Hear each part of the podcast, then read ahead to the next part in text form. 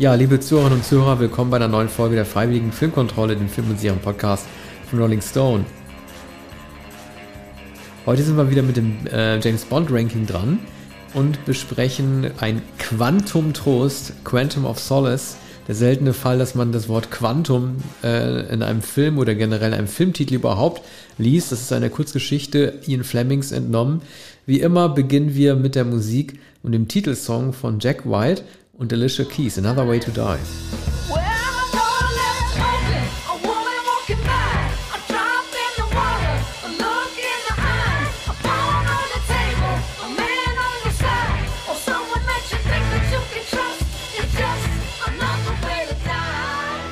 Äh, zunächst mal ist mir aufgefallen, dass dieser Song Arne so ähnliche Harmonien hat wie schon Golden Eye, also sozusagen dieses James Bond Preset, was seit Mitte der 90er vorgelegt wird, in dem die anscheinend jeder Musiker zu beugen hat, wird auch hier angewandt sehr unglücklich, dass sowohl Jack White als auch Alicia Keys beide die meiste Zeit parallel singen und es so abgemischt ist, dass man nicht genau hört, wer von den beiden gerade die dominantere Stimme hat. Für mich wirkt das ein bisschen wie so ein Versatzstück alter Motive. Das ist auch nicht wirklich Alicia Keys Ding, dieses Lied. Das merkt man einfach, Rock passt nicht zu ihr. Und ich verweise nochmal auf diese Amazon-Doku, die begleitend ähm, ausgestrahlt wurde. Da kann man über die Soundtracks alles erfahren. Ein sehr längliches, umfängliches Interview mit Jack White. Ähm, der hatte anscheinend sehr viel zu erklären, stand den Machern dort sehr lange ähm, zur zur Verfügung. Er selber ähm, macht, er selber äh, nimmt eine sehr generöse Interpretation seines eigenen Songs äh, vor und behauptet, dass er halt einfach deshalb auffalle, weil er anders sei als andere James Bond Lieder und vielleicht deshalb auch nicht allen gefalle, weil er halt so ein bisschen vom Muster abweiche. Das ist wirklich eine sehr exzentrische Deutung dafür, dass das Lied einfach nicht gut ist. Das kann man sagen. Äh, vor allem ist der, der Song nicht so sehr anders. Das ist wieder David Arnold. Ähm, Alicia Keys hatte spürbar überhaupt nichts damit zu tun. Man, man fürchtete wahrscheinlich, dass White zu bollerig sei. Äh, es ist schon in seinem Stil natürlich. Ähm, ich, ich dachte, ähm, als ich den Film jetzt wieder sah, wer singt denn das überhaupt? Warum zerrt denn die Gitarre so? Oh, es ist äh, Jack White. Und, und wer singt? Alicia Keys. Ich konnte, konnte mich nicht daran erinnern, ähm, dass, dass sie da mitgesungen hat. Ne? Aber das zeigt natürlich, dass Quantum Trost ein Film ist, an den man keine spezifische Erinnerung hat. Sie kamen dann langsam zurück, aber es kam leider auch die Wirrnis zurück, die Wirrnis des Drehbuchs, wieder Purvis Wade und ähm, Paul Haggis das überarbeitet hat mit Michael G. Wilson und dem Regisseur, dem Schweizer Mark Forster. Aber ähm, ich greife voraus, wir sind noch immer bei der Musik. Es lässt sich auch wenig über andere Motive äh, die im Film verwendet sind, sagen, es, es kommt einmal leise äh, zu Beginn das eigentliche Bond-Motiv vor und das ist schon wie ein melancholischer Nachhall, ein Echo lange vergangener Zeit und man denkt, hey, es ist ein es ist ein Bond-Film. Ne? Und ich glaube, bei den Festspielen in Bregenz hört, hört man kurz die, die, dieses Motiv. Ne? Aber das ist nur eingeworfen in einem Film, der ähm, voller Wirrsal ist. Was würdest du der Musik geben? Ich gebe hier 1,5. Ja, mit Recht, mit Recht. Anderthalb. Ja, dann kommen wir gleich weiter zur nächsten Kategorie, der Action. Ähm, es ist natürlich eine Phrase zu sagen, ohne Sinn und Verstand, aber äh, diese Action-Szene am Anfang, die ist für mich so ein bisschen symptomatisch für diese Action-Szenen ohne Sinn und Verstand. Das Problem ist zunächst einmal die Struktur. Ähm, das, also der gesamte Film ist ähm, so ein bisschen wie der letzte Mad Max-Film, so ein Chase-Movie, ohne wirkliche eigene Story. Es geht die ganze Zeit nur um die Rachegeschichte James Bonds, äh, der den Tod Vespa-Lins ähm, rächen will ohne dass die ganze Zeit klar wird, dass dieser Film ähm, bis zum Ende so geschnitten und so dargestellt sein wird, dass es wirklich halt nur um die Rache geht. Das ist so ein bisschen so ein Rachefilm wie Lizenz zum Töten, nur dass er diesmal nicht den lebenden Felix Leiter äh, rächen will, sondern halt eine Verstorbene. So, das Problem wird gleich am Anfang klar mit dieser komischen Verfolgungsjagd. Wir haben diese Verfolgungsjagd, aus der dann Mr. White aus dem Kofferraum am Ende rauszieht. Dann kommt der Song von Jack White und Alicia Keys und danach kommt schon wieder eine Action-Verfolgungsjagd. Das ist strukturell einfach nicht gut gelöst. Du hättest diesen gesamten Prozess des Typen, den du aus dem Kofferraum holst und der Verhörsituation, aus der er dann wieder befreit wird, das hättest du alles zusammenpacken müssen vor dem Song und nach dem Song erstmal ein äh, Verschnaufmoment, in der Bond die Mission in aller Ruhe im Büro von M erhält. Das hält, hält dieser Film nicht ein und das sieht einfach, das soll so ein bisschen MTV-mäßig sein, Song, Action, Song, Action, aber so kannst du den Film nicht aufziehen, solange du nicht weißt, wo du mit der Story einfach hin willst. Also soll natürlich in Medias Res sein und äh, man ist verblüfft, aber man ist dann sehr lange verblüfft, nämlich ungefähr sechs, sieben, acht Minuten bis dann die erste Erschießung erfolgt, dann, dann soll die Überraschung sein. Und dann da sagt, äh, sagt, sagt White, wir haben unsere Leute überall und tatsächlich steht dann da auch ähm, äh, der, der, der Leibwächter von M und der ist auf ihrer Seite. Also sie sind überall, ne? da ist M überrascht und dann beginnt dieses ähm, Retten, Rennen, Flüchten. Das erste von, von, äh, die erste von so vielen Verfolgungsjagden. Dann äh, auch die Besonderheit dieses Films, äh, möglicherweise ein Running Gag, dass Bond immer alle umbringt, bevor sie überhaupt sprechen können. Er bringt einfach alle um und äh, ne, M bemerkt das einmal in dem Film und bitte bringen Sie ihn nicht sofort um. Vielleicht könnte er noch was sagen oder vielleicht könnten Sie ihn vorher mal befragen, statt immer alle äh, gleich umzubringen. So hier wird dann der Leibwächter, der andere, den er dann über Dächer von Siena ver äh, verfolgt äh, wird, wird dann natürlich auch umgebracht, den kann er auch nicht mehr befragen und so kommt er der Sache nicht näher. Außerdem leugnet er während des gesamten Films, dass, er, dass es sich überhaupt um eine Rachemission handelt, dass es ihn berührt, dass er es nicht verwinden kann.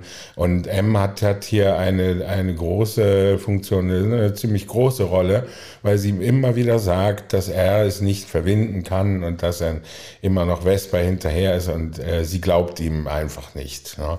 Es gibt äh, mindestens zwei oder drei in denen, sie, na, nehmen Sie es nicht doch persönlich. Ne? Oder ein solcher Agent kann nicht objektiv sein oder kann seine Aufgabe nicht erfüllen. Und hier hat man auch sehr den Eindruck, dass er die Aufgabe nicht erfüllt oder immer so erfüllt, dass äh, äh, alle anderen immer gleich tot sind. Ich glaube, der Film hat auch das Problem, dass er nie so beworben wurde als Fortsetzung von Casino Royale, in dem es halt darum geht, die Hasher oder generell die Terroristen äh, dieser Quantum-Gruppe da, ähm, oder Quantum ist ja Mr. White, die ähm, äh, zu Spectre führen will, dass es darum geht, die Ereignisse von Casino Royale erstmal zu verdauen. So wurde der nicht beworben. Und das sieht man auch an diesem sehr schlecht gewählten Plakat, wo du halt ihn und Olga Kurilenko, die Hauptdarstellerin halt, wie in so einer äh, Dubai-Sportwagen-Werbung in der Wüste, äh, durch die Wüste laufen siehst, aber äh, halt den Böse, wie zum Beispiel, also den Mathieu Almerich, den siehst du da gar nicht und du siehst auch nicht die Waffen, um die es da geht und es geht auch nicht um Bolivien, du siehst einfach nur dieses Postermotiv, so Mercedes-Benz-mäßig. Das ist äh, schon mal ziemlich schlecht äh, das, das, haben die sich einfach, das haben die sich einfach ziemlich schlecht überlegt. Und ähm, das ist auch eine Sache von Mark Forster. Äh, kann man, ich weiß nicht, inwieweit er darin so involviert gewesen ist in die Marketingplanung, aber das siehst du auch an seinem Portfolio, dass so sehr durcheinander gewesen ist, wie so ein Man for Hire, so ein Gun for Hire. Äh, Monsters Ball mit Halle Berry hat er gemacht. Ähm, einer der letzten Filme, die er drehte, war, war World War Z äh, mit Brad Pitt, diesen Zombie-Film.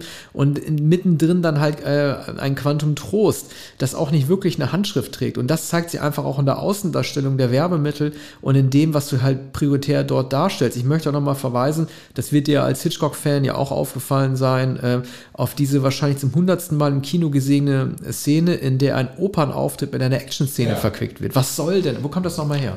Das ist äh, der Mann, der zu viel wusste.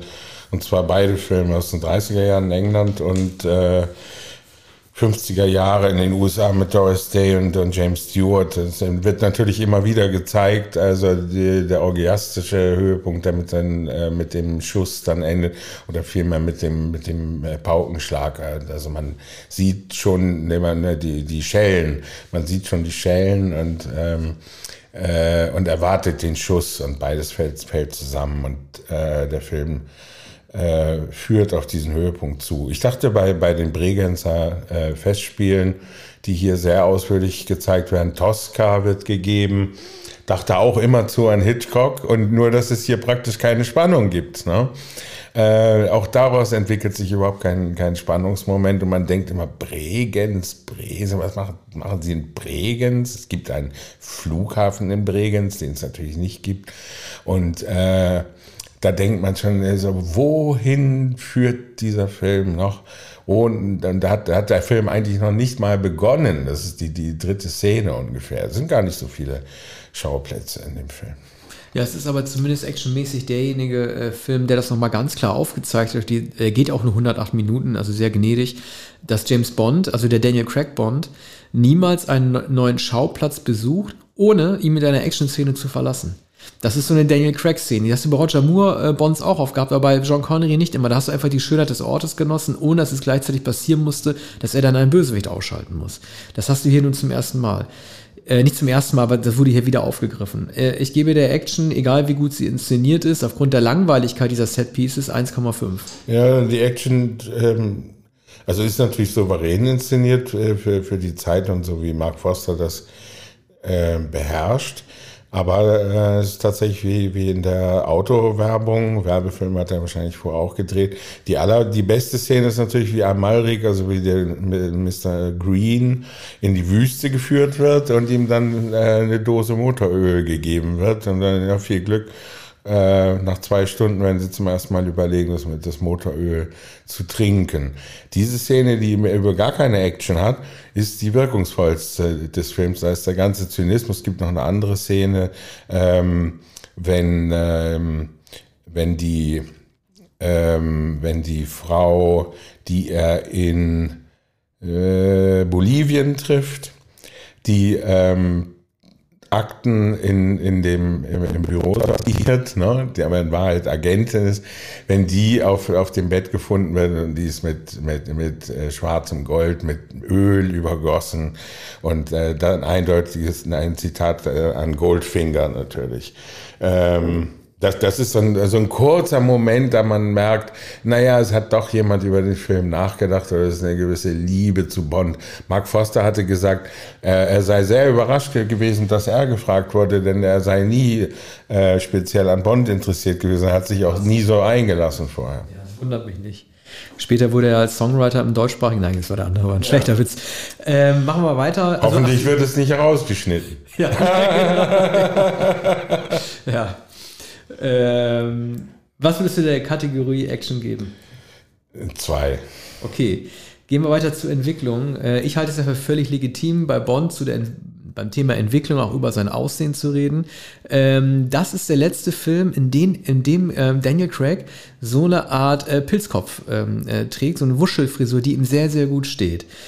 ab Skyfall hat man ihm diesen bösen Haarschnitt verpasst der seinen generell dicken Kopf äh, nicht unbedingt vorteilhaft ist. Ich finde, es hat ihn auch sehr schnell alt gemacht. Ab Skyfall, der nur vier Jahre später nach Solace gekommen ist, sah schon so aus, wie er zuletzt aussah. Er hat praktisch auch mit 10 Jahren hat Daniel Craig, das ist ja auch ungefähr das Aussehen, das er jetzt in den äh, Knives Out Filmen getragen hat, äh, die Frisur, die er getragen hat, das beibehalten. Das finde ich ein bisschen schade. Ich finde, dass Quantum of Solace als der letzte Film ist, in dem, in dem er selber sehr vital, äh, vital und jung aussieht.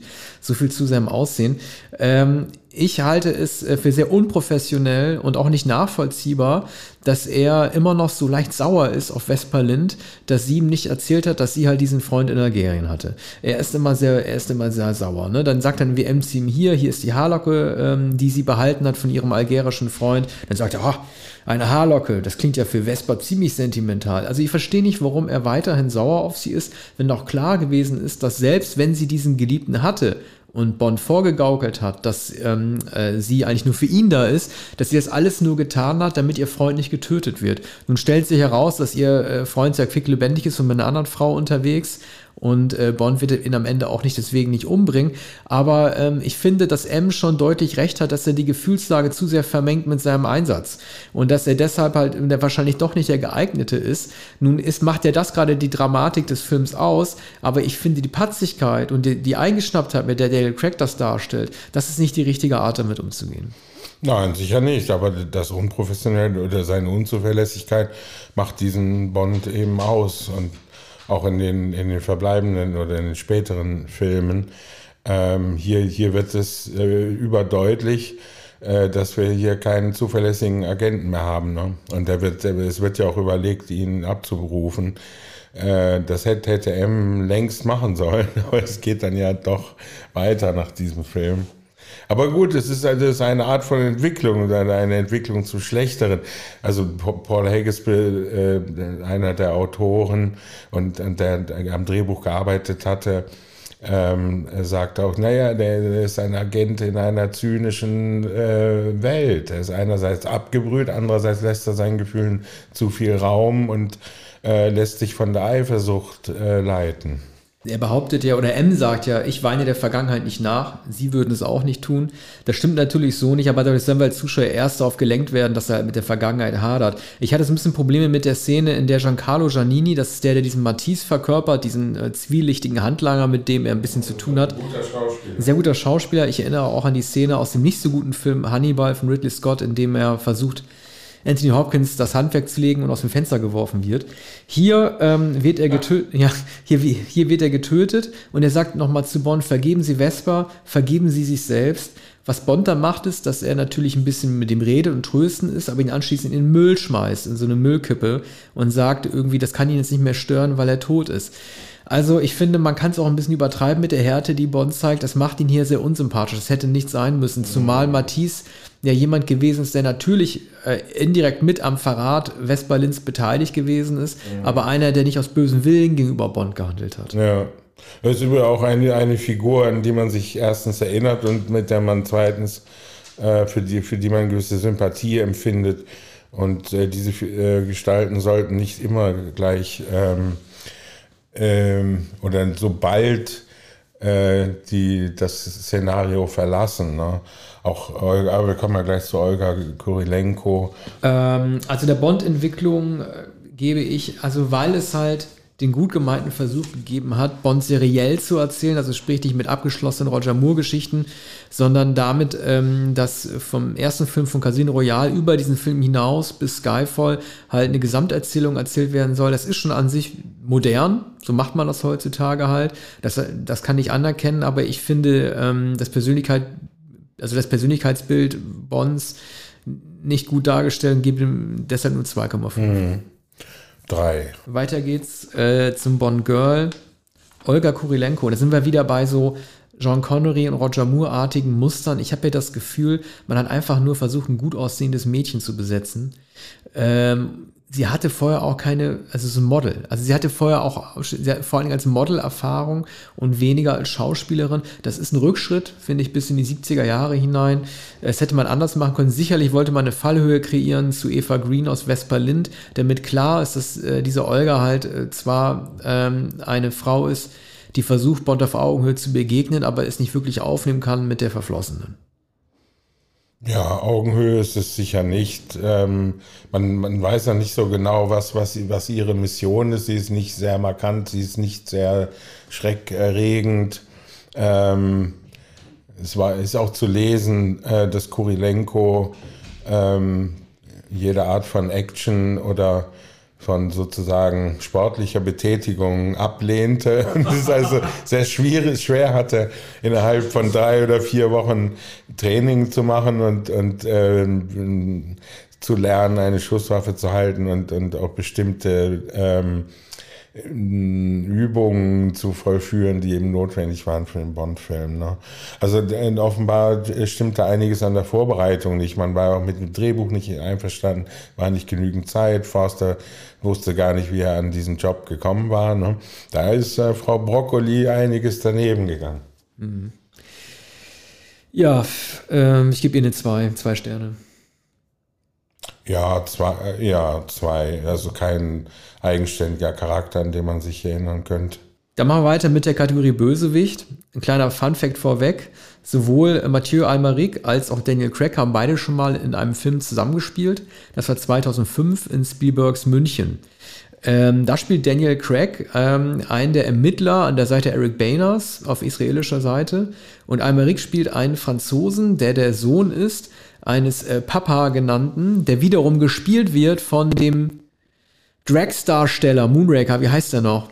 Ähm, Michael. Lonsdale, nicht Michael ja, Lonsdale. Lonsdale. Äh, Doch, ich glaube schon. Ja, genau. Michael das, da kommen also viele Bonds und Bond-Bösewichter zusammen. Also Almerich spielt den Sohn von Michael Lonsdale, der in Spielbergs München Papa genannt wird und ähm, weder der palästinensischen noch der israelischen Seite zugehörig ist, aber beide je nach Interessenslage auch gerne finanziert und sich dadurch über Wasser hält.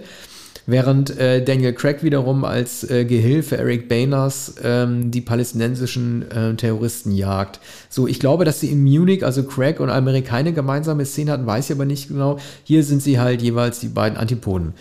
So, ähm, also ich finde Mathieu Almeric sehr gut.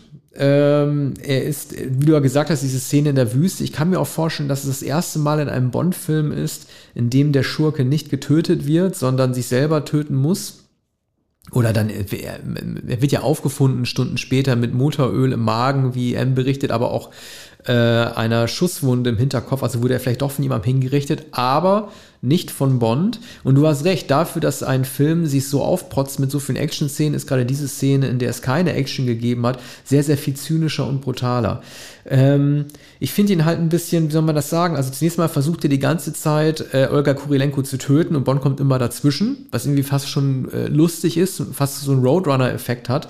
Ähm, aber was ich noch viel besser finde, ist, dass dieser kleine Franzose, dass der, als er dann in den Nahkampf mit Bond am Ende kommt, die ganze Zeit so schreit wie so ein Mädchen, wie so ein hysterisches Mädchen. Und das hat man ihm so durchgelassen. Hat man gar nicht erst versucht, ihm im Zweikampf irgendwie als ebenbürtigen Gegner äh, Bond zu präsentieren, sondern es wird von vornherein gezeigt, dass er eigentlich gegen Daniel Craig überhaupt keine Sahne hat. Und das ist eigentlich immer sehr lustig, denn es gibt das Gegenbeispiel sehr, sehr vieler Bond-Filme, in denen versucht wird, sei es Blofeld oder jemand anderen in den Nahkampf mit Bond treten zu lassen und dann für diesen Moment so zu tun, als wenn die beiden gleich auf. Mhm.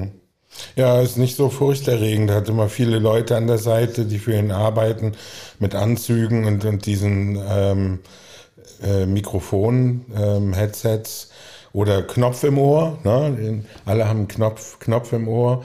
Und ähm, er, ist, er ist jemand, bei dem man schon vermutet, dass da eine, eine gewisse Feigheit ist. Der Name Green ist natürlich auch sehr gut, mit E zwar geschrieben, aber er ist ein großer äh, Wohltäter und Bon, Homme und ähm, ähm, Ökoaktivist. Ne?